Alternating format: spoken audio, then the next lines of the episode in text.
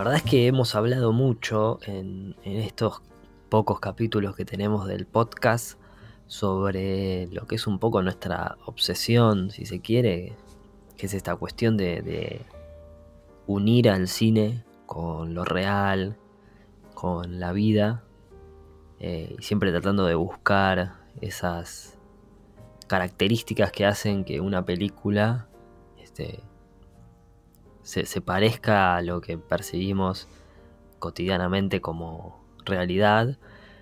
Y justamente pensando sobre ese tema, nos dimos cuenta que, nos faltaba hablar de quizás la forma cinematográfica que más se acerca a la realidad, ¿no? Parecía como que nos estaba, teníamos una deuda pendiente con eso. Eh, por supuesto me refiero al cine documental. Hoy en este episodio de Neo Cinema Podcast junto a mi hermano Matías vamos a estar hablando de el documental como representación de lo real en el cine. ¿Cómo estás, Matías? ¿Qué tal? ¿Cómo estás? ¿Cómo están todos eh, del otro lado? Sí, eh, un poco el broche final de esta serie de podcast eh, digamos, de esta primera temporada en la cual nos obsesionó el cine y, la vida y lo real. Eh, ya verán que, en una segunda temporada vienen cosas distintas, pero, pero sí era una parada obligada el, hablar de, del documental y no sé, podríamos empezar por preguntarnos, yo hoy, hoy estaba viendo una charla de un documentarista mexicano y no, no afirmaba que el documental es un género, ¿Para vos es un género distinto o, como reúne tanto de, los demás, se lo, se, lo clasifica como algo distinto? No sé. Bueno, sí, esa es una... Como está buena la primera pregunta que uno se hace es, bueno, ¿cuál es la diferencia entre documental y una película de ficción o lo que más está lo que uno está más acostumbrado a llamar película, ¿no? Parecería que documental es como otra cosa. En realidad, el documental también es una película y teóricamente uno no, debería considerarlo un género aparte porque eh, por lo general las divisiones genéricas se hacen eh, según sus, temáticas o según este, algún estilo particular. ¿no? Si yo, por ejemplo, lo comparamos con la ficción, si una, si una película eh, toca un tema, no sé, sobre el universo, sobre viajes espaciales y, ese estilo de cosas, sabemos que estamos hablando de una película de ciencia ficción. Podemos enmarcarla dentro de su género según su temática. En este caso, un documental no es un género porque puede abarcar un montón de temáticas. Entonces se habla de que el documental es, es cine. Es cine y no, no, no es un subgénero de la ficción ni un género aparte, es cine eh, en otra forma, en otra perspectiva. Incluso, sí. Sí, incluso hasta con, eh, digamos, un lenguaje algo eh, único, algo diferencial a lo que es una película, digamos. Es como un lenguaje paralelo dentro del, arte audiovisual.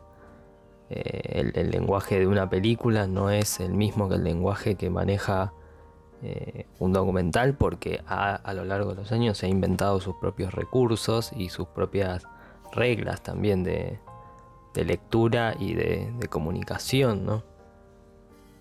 Sí, sí, está bueno todo el recorrido que hace el género de documental hasta ser, o el género, mirá, ya me confundí, el cine documental para hasta llegar a ser lo que, lo que hoy es o lo que hoy conocemos y lo que está tan este, asentado, digamos, en, sus formas, que eso sí ya lo vamos a ir analizando, ¿no? Como eh, plantear una manera de contar algo y por simple hecho de contarlo de esa manera uno ya cree que lo que está viendo es real, ¿no? Este, ha llegado a ser una convención, ¿no? Si uno piensa en un documental o le dice a, al común de la población eh, ¿qué te imaginas cuando uno habla de documental? Bueno, seguramente se imaginen a algún especialista hablando de algún tema en un fondo gris, Hmm. bien iluminado, eh, alguna voz en off o imágenes de la naturaleza, ¿no? Hay un montón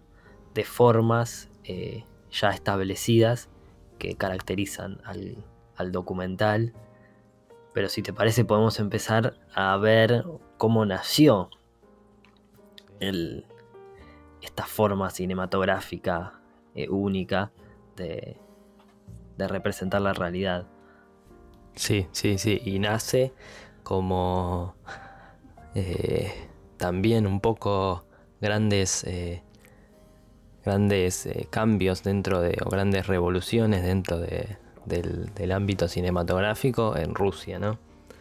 Sí, A ver, como nacer, eh, digamos, acá hay un poco empezar a diferenciar sí. qué se puede definir, de- definir como documental o que no. Digamos, acá lo que vamos a hablar es cuando nace el término, cuando se, se empieza a, a reconocer como un, como un género. Seguimos metiendo Vamos a pata, tener un gran problema terminológico un- este, este podcast. como un lenguaje o como un, una variable al- a la comunicación audiovisual. Eh, nace eh, en Rusia, pero obviamente ya desde, desde la creación de- del cinematógrafo y demás, se puede decir que eh, el, el instinto y el, y el primer eh, el primer eh, intento, el primer, las primeras grabaciones que se hacen ya es, son documental, mm, documentar eh, la realidad, ¿no? Sí, por eso eso se dice que está este dicho no clásico que dice que el cine nació documental Claro.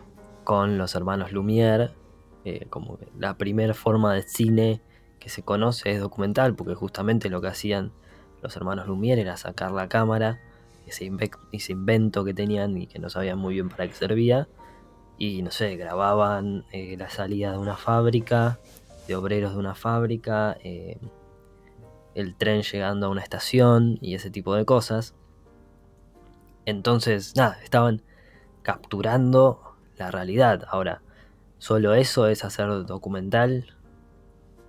Después No. llegarían, como muy bien decís, eh, toda una escuela soviética, eh, de- liderada principalmente por Bertov, que lo que hace es empezar a, redefinir lo que significa sacar una cámara y grabar eh, la realidad y cómo se puede empezar a jugar entre el objeto cámara y, y- y lo cotidiano para a través del montaje por ejemplo empezar a construir otros sentidos y ahí es cuando ya se habla de cine documental Sí, bueno, y justamente es, en, esta escuela que vos decís eh, de creadores rusos donde el documental empieza a adquirir eh, el, valor de, una construcción, ¿no?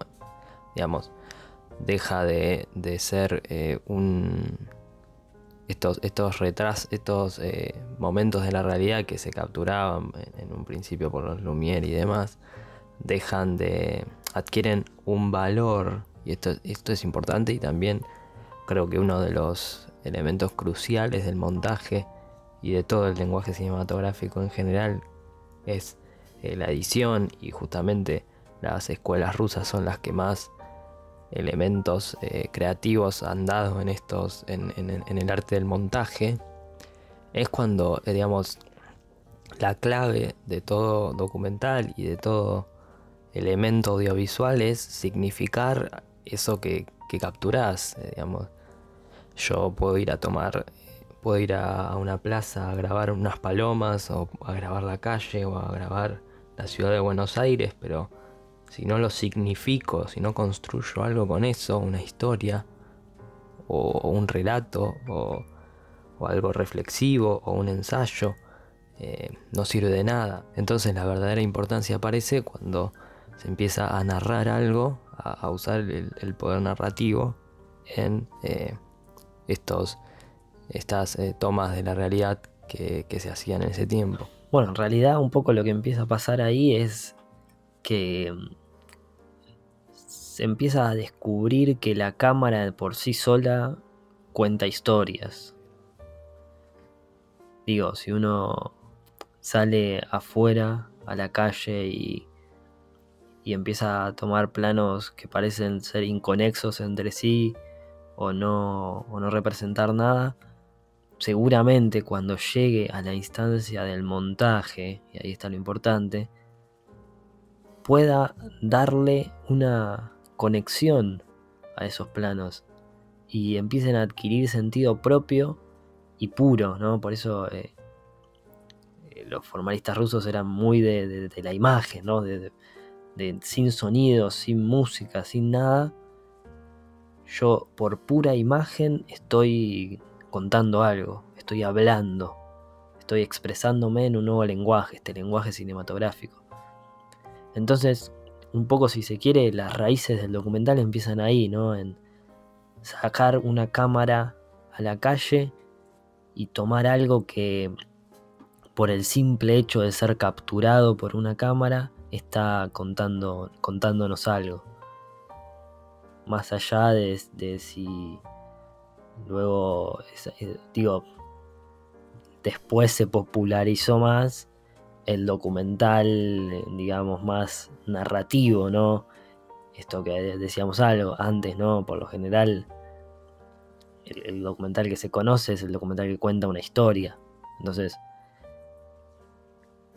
¿cuáles son las diferencias entre la ficción, que también nos cuenta una historia, y un documental que nos cuenta también una historia? Bueno, en principio que la historia del documental es real y sus actores, es decir, las personas que participan en ese relato, también son reales.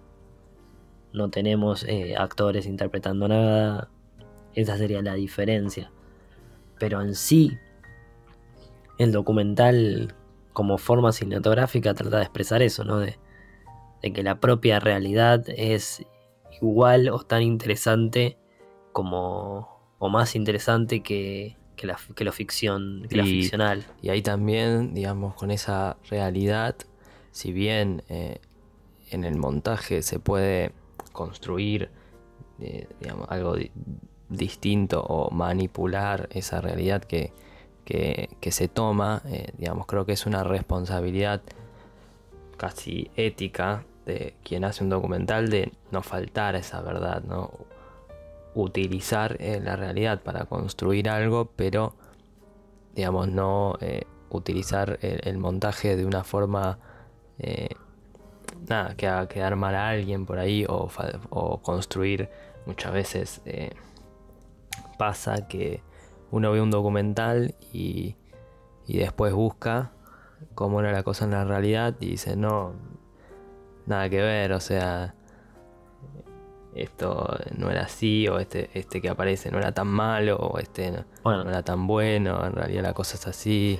Sí, lo que pasa es que acá entramos en la discusión de, si se puede o no ser objetivo. En un principio se pensaba que si yo cuento una historia, me baso en los hechos y, empiezo a narrar, eh, quizás puedo llegar a, a construir un relato objetivo eh, en el que por lo general el director o quien estaba a cargo del documental trataba de no participar mucho, de no hablar, de simplemente eh, quedarse con testimonios de personas, ponele, y, a mm. partir de eso construir eh, la historia o el relato de la forma más objetiva posible y, después uno como que empieza a entender cuanto más avanza el cine que, es muy difícil llegar a esa objetividad o casi imposible porque desde el momento en el que colocamos la cámara en un sector y encuadramos, ya estamos tomando una porción de la realidad y nos está quedando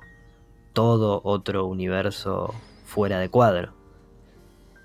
Entonces, sí, sí, eh, eh, estamos hay que entender que segmentando la realidad. Claro, hay que entender que el documental no es sinónimo de verdad muchas veces, como nada que esté sesgado por un lente y un objetivo. eh, es así. Y también es, importante diferenciar eh, y un poco, digamos, dentro de los subgéneros que tiene un documental, por ahí eh, la idea que, que mayoritariamente se puede tener sobre un documental es estos programas de National Geographic o digamos, hay que un poco creo que diferenciar el programa de televisión informativo de un documental o bueno, sí, son, son un, tipo de documental en el que sí, digamos, la objetividad está más marcada y simplemente buscan informar sobre un tema de, digamos, documentales más elaborados y con un, un mensaje, un concepto, una mirada más profunda detrás. Sí, es que, a ver, cuando uno, yo recuerdo de leer en teorías y en libros cuando, cuando estudié la, faceta documental del cine, que muchos autores hablan de que, digamos, la responsabilidad del, del realizador, eh, a partir de em, la, responsabilidad del director en cuanto a, realizar un documental pasa por tratar de tomar todos los, los puntos de vista, ¿no? abarcar todo. Si yo hago un documental sobre, no sé,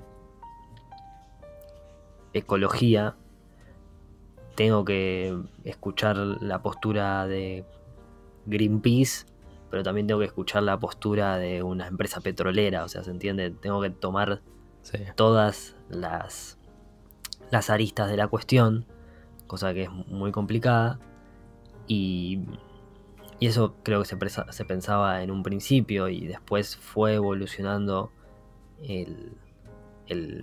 la forma cinematográfica documental eh, a entender ¿no? estas subjetividades y a incluir cada vez más al, autor y que, que se deje entrever la opinión del autor detrás de, lo que está haciendo, porque a fin de cuentas eh, hay una subjetividad siempre. Sí, y muchas veces pasa que, digamos, están, están esas dos miradas, pero uno puede, uno puede detectar eh, a cuál le está dando más importancia el autor. Claro.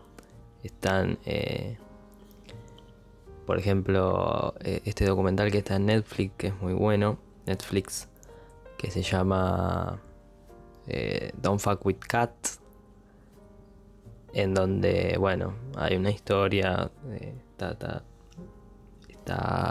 muy bien realizado y hay una historia de, eh, digamos, un, usuario que empieza a subir a YouTube videos eh, maltratando gatos y, digamos, llega un momento en el que la historia te muestra cómo unas personas están investigando el caso por su cuenta, estos ciber, investigadores, digamos, siempre te, mantiene de ese lado de la información y en un momento te, va, te va al lado de la madre del chabón que subía estos videos. Entonces siempre está, pero uno entiende que por, tiempo de, pantalla y demás, ya, eh, o, es más, ya si al principio ya te ponen de un lado, vos eh, instintivamente te quedas de ese lado con lo primero que ves. Claro, claro, ya tomas postura por, por todo lo que te estuviste bebiendo, pero lo interesante de ese documental es que te mete la contradicción. Sí, eso está bueno. Eso es. un documental que trata una temática y que. Porque, ¿Por qué? Porque, a ver, esto es interesante. El documental, por lo general, se piensa que es la forma más, más cercana a lo científico o a lo teórico del cine. ¿No? ¿Por qué? Porque por lo general plantea una una hipótesis, entre comillas, afirma algo y, se trata de, en el desarrollo de, la historia, se trata de ver si, es, si ese algo es, verdadero o es falso. Pero en realidad lo interesante del documental es que sí puede partir de una hipótesis, por ejemplo decir eh, que había un asesino serial que subía este, sus videos a YouTube este, abusando de personas y demás, pero en el recorrido en realidad no tiene la obligación teórica y científica de llegar a un punto eh, final concreto y, que ponga eh, digo, un punto final sobre la, sobre la cuestión. Entonces se van planteando esas contradicciones y, vas viendo cómo mm, lo difícil que es llegar a la verdad. Claro. sí, no hay un, rigor científico de, encontrar un nuevo conocimiento y tiene la libertad de ser simplemente eh, mostrar eh, dos visiones sobre un mismo tema y que muchas veces el espectador sea el que elija, pero el autor también elige la mayoría de las veces y, uno, digamos, puede detectar eso. Y ese es, ojo, estamos hablando de, como que medio nos metimos ya en un, subgénero de los documentales que es, está más dado en, bueno, en investigar por ahí eh, la, vida de, de alguna comunidad eh, lejana o de alguna especie de un animal o digamos, este tipo de formato que hablamos se da, en, estos, en estos casos o también en un documental, un tipo de documental muy famoso en Estados Unidos que es el de el de crímenes, ¿no? Sí, ahí eh, digo, hay un montón de ramas como subgéneros o géneros dentro de lo que es el documental que podemos hablar de, de un documental de observación cuando se trata de estos este, nada, relatos como de, National Geographic o demás, que estás observando un hecho natural eh, sin poca, o con una mínima intervención este, humana. Eh, o podemos hablar de estos documentales más de ficcionados incluso, ¿no? Los, documentales de, alguna, un asesinato o de, de, crímenes que son los que más se consumen por lo general o los que más funcionan y que se, estructuran a partir de tomar un montón de elementos de, la ficción, de lo que conocemos como cine de suspenso y demás. agarran todos esos mecanismos y los ponen sobre una historia verdadera y sobre personas contando ese relato de forma eh, protagonistas de ese relato contando, ¿no? Personas reales que, que cuentan lo que pasaba y por el montaje, por eh, las dramatizaciones que pueden llegar a generar o por la historia en la que te pueden sumergir, terminan como, como atrapando. Sí, eh, ese es, digamos, es el, estilo documental más parecido al lenguaje cinematográfico de ficción. En incluso hoy. En el sentido. Sí. En el sentido de esto que decías, ¿no? De, digamos, una de las claves de una buena narrativa de suspenso es dosificar la información de forma tal que genere preguntas, preguntas, preguntas y al final aparezca, digamos, esa respuesta a todo. Y generalmente estos documentales están estructurados de esa forma. E incluso a veces eh, uno sabiendo la historia quiere ver cómo la cuenta eh, el, el audiovisual, ¿no? Cómo la va a contar el autor, cómo la va a contar el director, cómo va, a generar eh, ese misterio y demás. Sí, incluso digo, eh, ahora se estructuran los documentales como miniseries. Pensar hace 20, 30 años, eh, claro. un documental con varios capítulos parecía una locura. el, ¿Por qué? Porque siempre estuvo muy, muy aparentado con, el cine puro, ¿no? Con el, cine de ir a verlo en una pantalla. Eh, el documental clásico es, es de sala de cine. Es de, festival independiente, es de. Digo, de, sala y, de sala vacía o medio vacía. y encontró digo, con, las nuevas plataformas digitales, primero una nueva, una nueva estructura, que es formarlo capaz de varios capítulos, ¿no? contar una historia de cinco horas en cinco capítulos de una hora. Eh, y, la verdad le está, bastante, está yendo bastante bien. sería un buen tema para analizar si no estamos presenciando como una segunda ola del documental en el sentido de, que se realizan muchos, mucha cantidad y, estas plataformas digitales se están explotando bastante. Recuerdo en su momento cuando salió el del el personaje este que tenía un tigre o que era dueño de tigres en Estados Unidos, el rey tigre, el de Carmela acá en Argentina. Eh, sí, incluso creo que las nuevas plataformas, así como acercaron la gente a, la gente a, las series y demás, también eh, a esto que vos decís, a los documentales eh, en formato serie, que muchas veces el documental es bastante relegado eh, en cuanto a, a, los productos audiovisuales. A mí me gusta mucho el cine y por alguna razón no miro muchos documentales porque muchas veces uno lo, asocia a, algo educativo que va a ser aburrido, que, va a ser meramente informativo y cuanto más eh, se introduce en el tema se da cuenta que hay un montón de variantes, un montón de variables que bueno, Ahora justamente íbamos a hablar un poco de eso. Y eh, queríamos hablar también de algo interesante, que es que el documental es, es, un poco, creo que, bueno, llamémosle género porque no se me ocurren ya sinónimos, digamos, el género que más libertades creativas y también técnicas eh, acepta. Y es, y es por eso que es tal vez el género más explotado en sociedades de bajos recursos, digamos, o tercermundistas, llamémosle, tanto por las realidades duras que pasan en estos países, como porque, eh, digamos, es un género que realmente puede únicamente requerir una cámara, una persona, dos y, salir a filmar.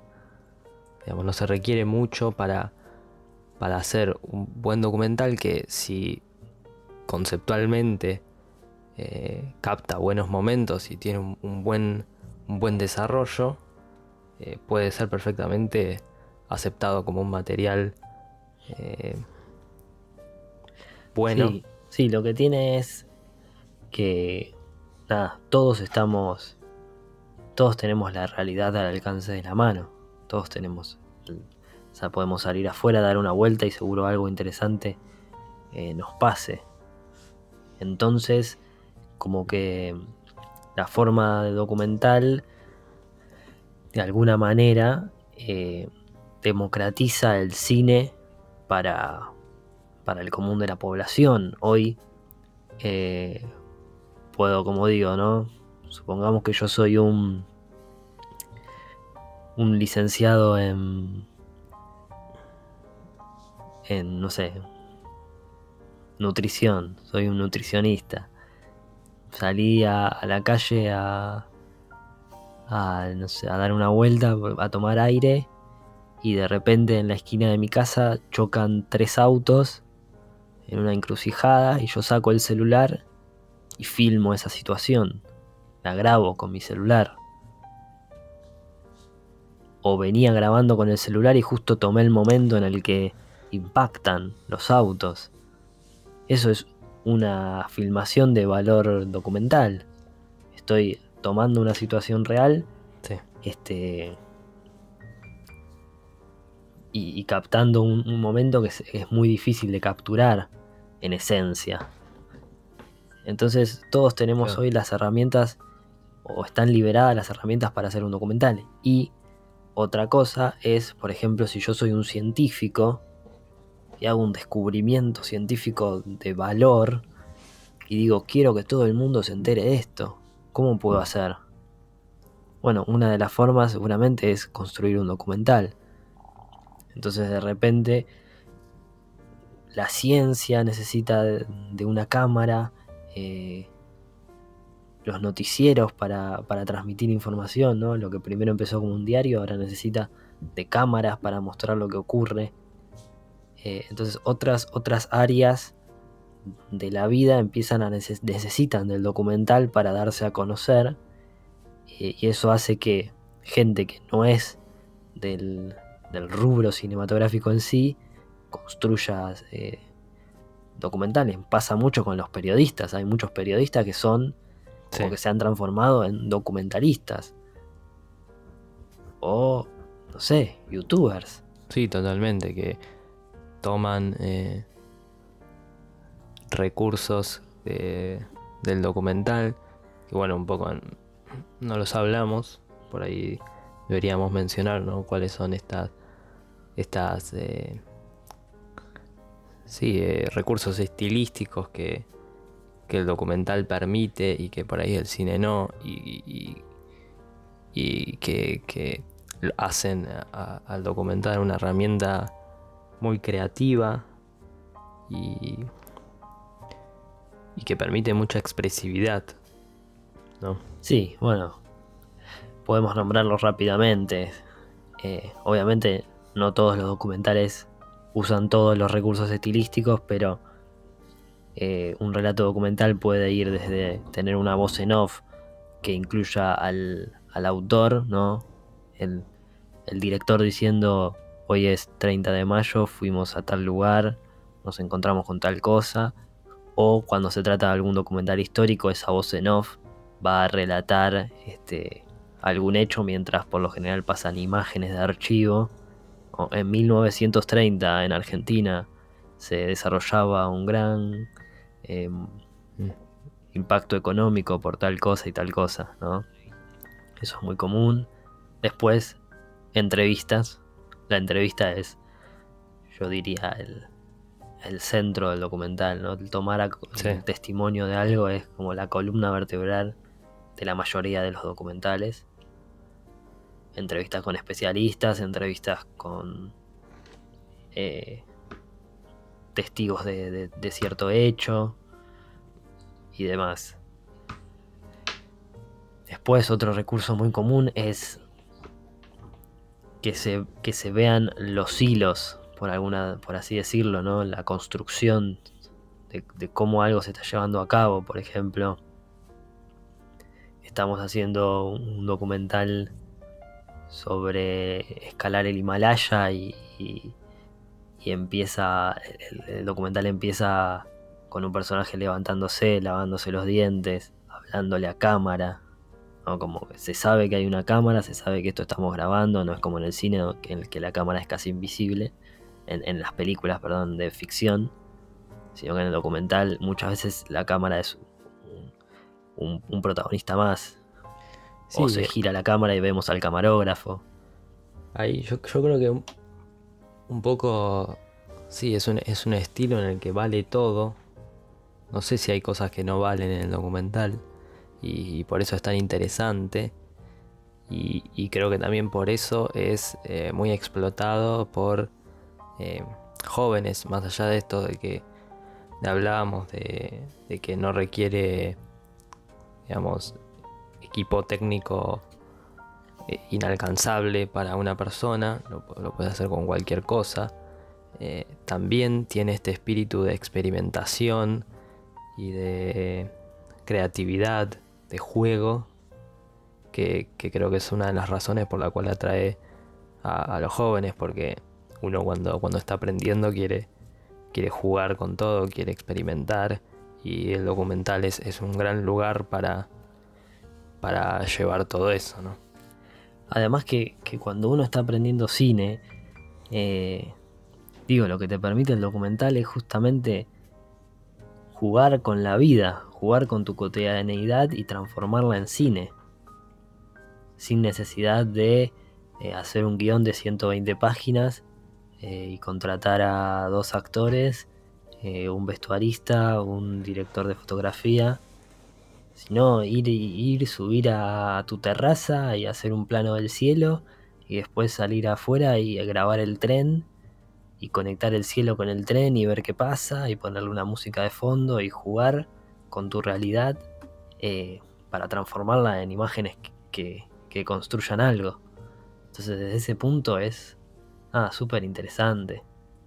Sí. Todo lo que se puede llegar a generar. Digo, eh, hay como un nuevo concepto que, que nosotros con el que nosotros hemos jugado mucho, experimentado mucho en, nuestro canal y que obviamente no lo inventamos nosotros, sino que lo vimos también en otros, nuestros creadores, eh, que es este, esta idea nueva del, video ensayo, que básicamente es eh, hacer o construir un ensayo sobre una película o lo que se llama análisis sobre una película, pero incluyendo ciertas este, imágenes que, te que permitan ver el, lado B de, esas construcciones, de esos análisis, ¿no? Cómo, por ejemplo una película impacta en la vida de una persona, más allá de, salirse de esos este, juicios de valor de, si una película es buena, es mala, o hace bien un corte, o tiene un buen plano, o, tiene buena luz.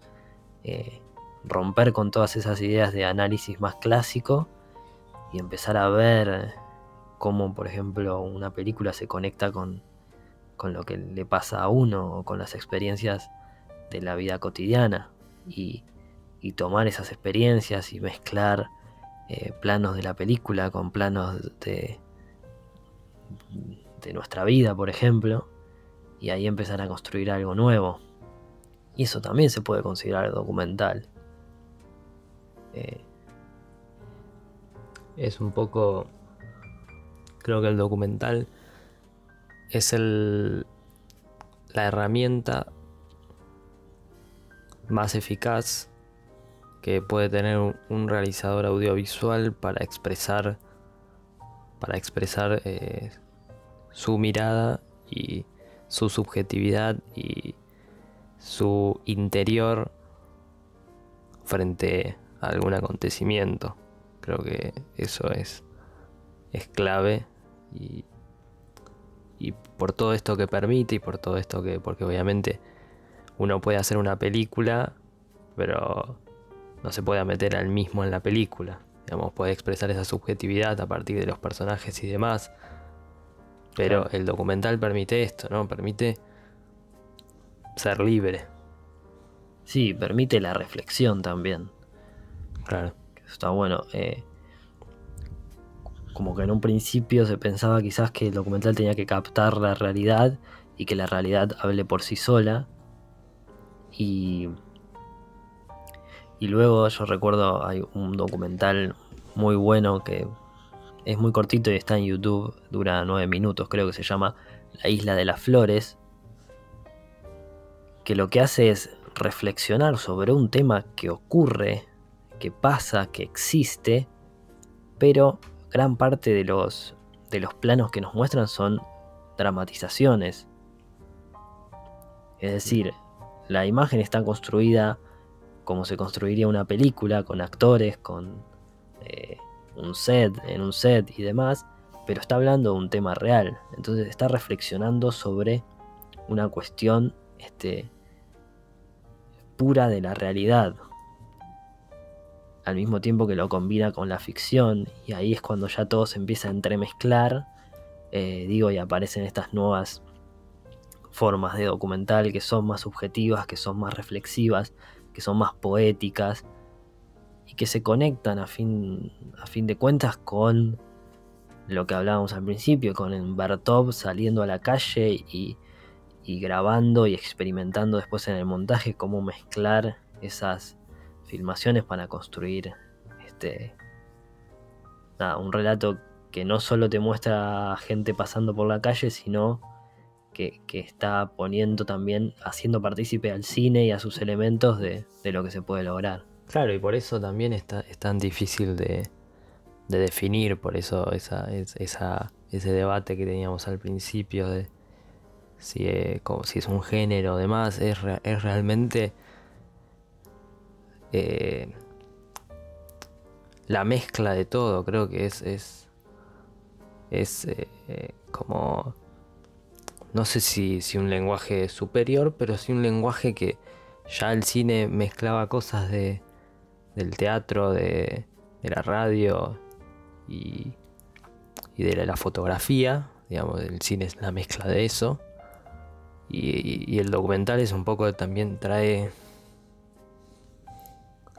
no sé si trae más de otros lados, pero sí crea y experimenta. Es, es experimentar el documental, no el, tal vez el comercial más, eh, tal vez el más reconocido por todos. De esto hablábamos de, de los documentales de, misterio, de asesinato, de una historia y demás, sino más bien el documental de autor es eh, experimentación pura.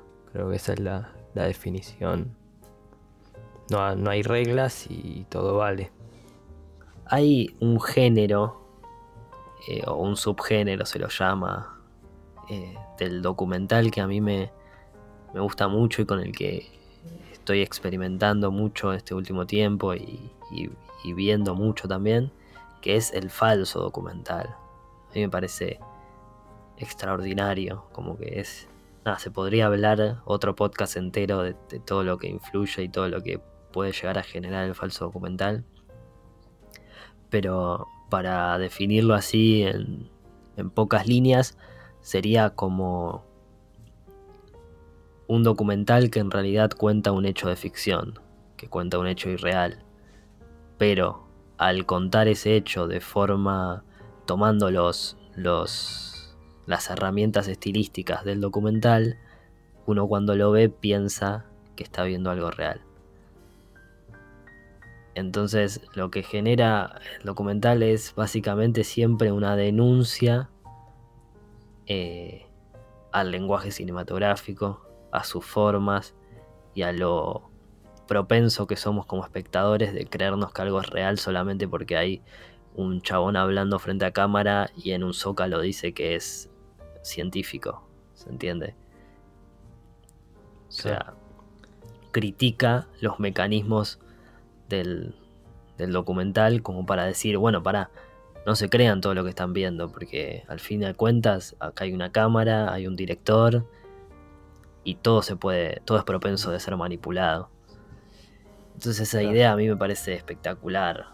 Y ya si, si el documental eh, permite una libertad creativa increíble, el falso documental aparecen digamos un montón de otros de otros recursos todavía más más increíbles y más eh, de esto de, de experimentación, ¿no? De, un ver a quién está grabando la película o una película o ver cómo se está haciendo una película, un documental sobre cómo estaban haciendo una película.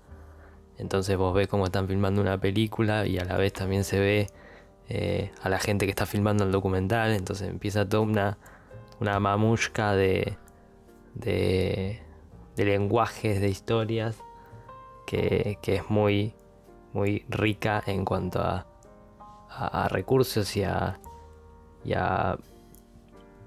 creatividad de, las historias, nuevas, nuevas formas de contar historias. Sí, el, ejemplo más común de falso documental, como para, para que se, ubique quien no lo conozca, es el, proyecto de la bruja de Blair, por ejemplo, ¿no? Una historia que por estar grabada en cámara en mano con una cámara digital eh, o bueno, VHS, pero de, digo, una cámara hogareña eh, de esa época, y por, por tener personajes que no conocemos y, demás, uno se cree que lo que está viendo pasó, y la realidad es que no.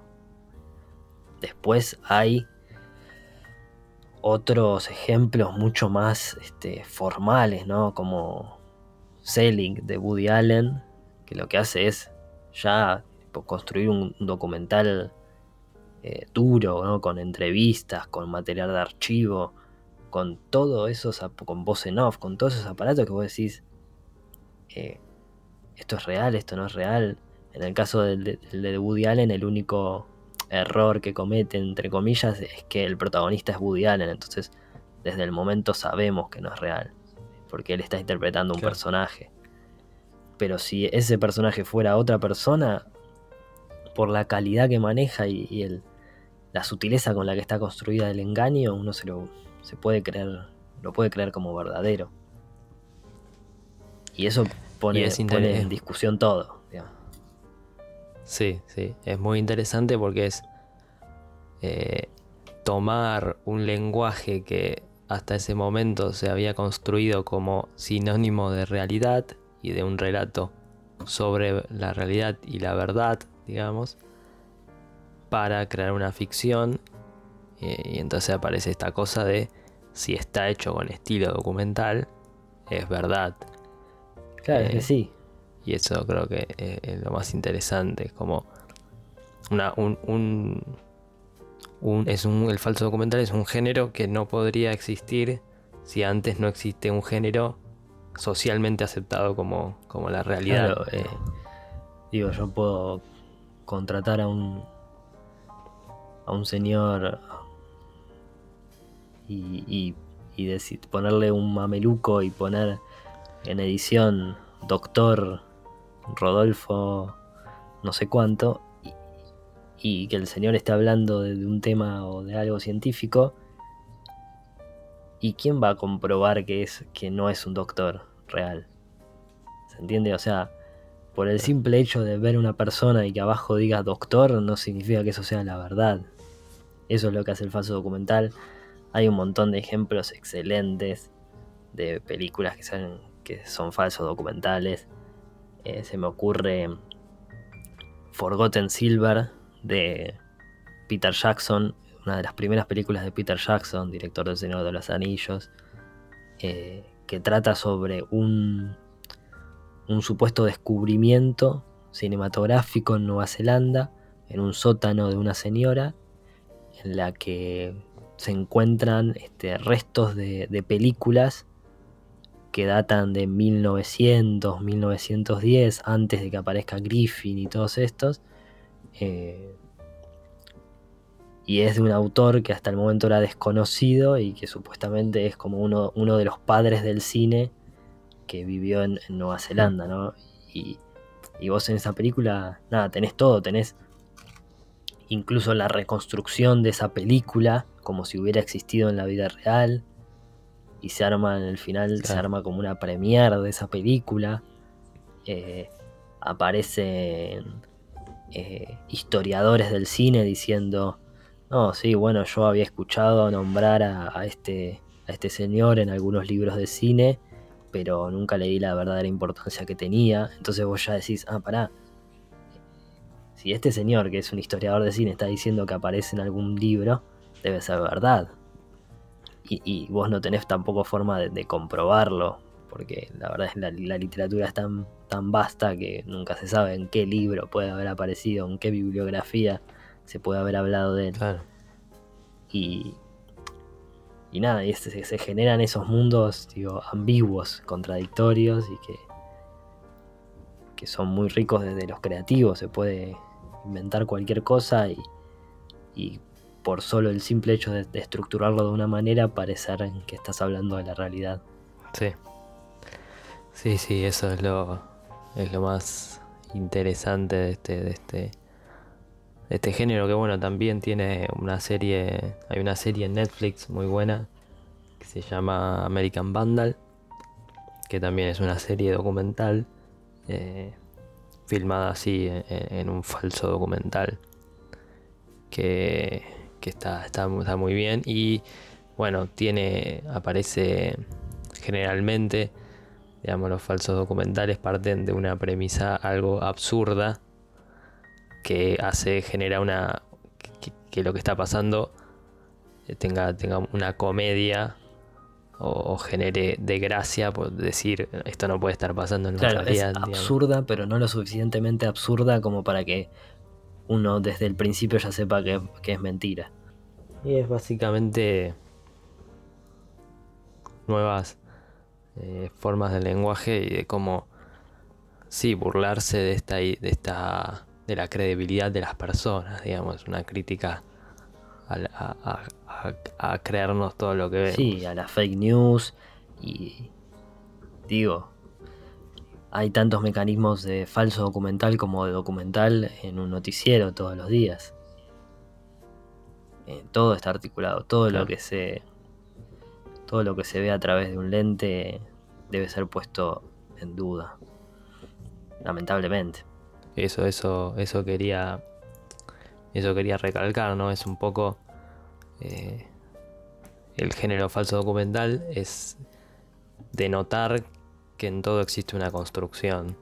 En un documental todo eh, tiene una intención y está ejecutado de tal manera para manipular o persuadir de alguna forma. Pero bueno, hemos hablado sobre el documental. Eh, también importante, por ahí un tema que no, tocamos, eh, entender al documental como un registro histórico. Sí. Es eh, un, hecho fundamental para mí, ¿no? Y por eso tiene, tiene ese valor también académico. muchas veces se ven, se ven documentales en, en las escuelas y demás, porque es una gran herramienta para condensar, gracias al lenguaje cinematográfico, un, un, periodo de tiempo eh, importante en la historia y que va a quedar por los siglos y los siglos. Eh, por ejemplo, ahora, no sé, documentales que se hagan sobre, sobre la pandemia, documentales en su momento de las guerras, sí. dejan eh, en evidencia qué pasó en ese tiempo y como siempre, seguramente vaya gente que, que dude de la veracidad de esos acontecimientos pero están ahí y son, sí, son una huella de, los tiempos. Para los próximos capítulos eh, vamos a estar experimentando una nueva forma en el podcast. Hoy con este episodio sobre el documental termina como una primera temporada que estuvo muy caracterizada por nada, la charla sobre el cine y sobre el acercamiento del cine a la vida, ya sea desde una película, ya sea desde, no sé, hablamos de, todo, de neorrealismo italiano, hablamos de... Eh,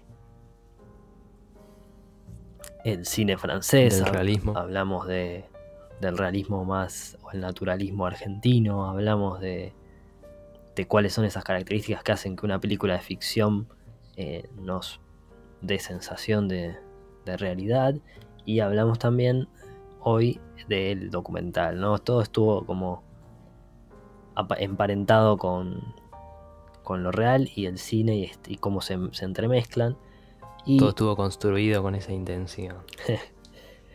y a partir de ahora vamos a empezar un nuevo, una nueva temporada del podcast que va a estar más centrada en clásicos del cine y empezar ya a charlar sobre películas en concreto eh, que se relacionan a, la, fundación, a, la fundación o a la creación del cine como género y como, como género, al cine como forma artística y como la conocemos hoy en día. Entonces, eh, vamos a estar tocando algunas películas de Griffin, algunas películas de Charlie Chaplin, algunas películas de el formalismo ruso.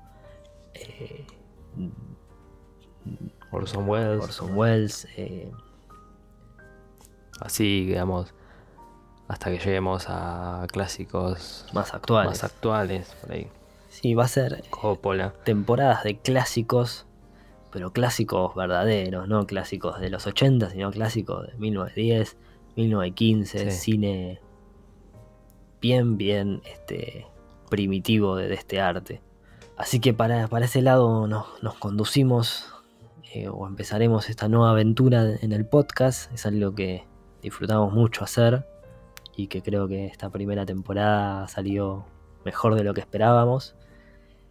Y bueno, por mi parte, nada, hemos tenido una gran charla hoy y no tengo mucho más que agregar.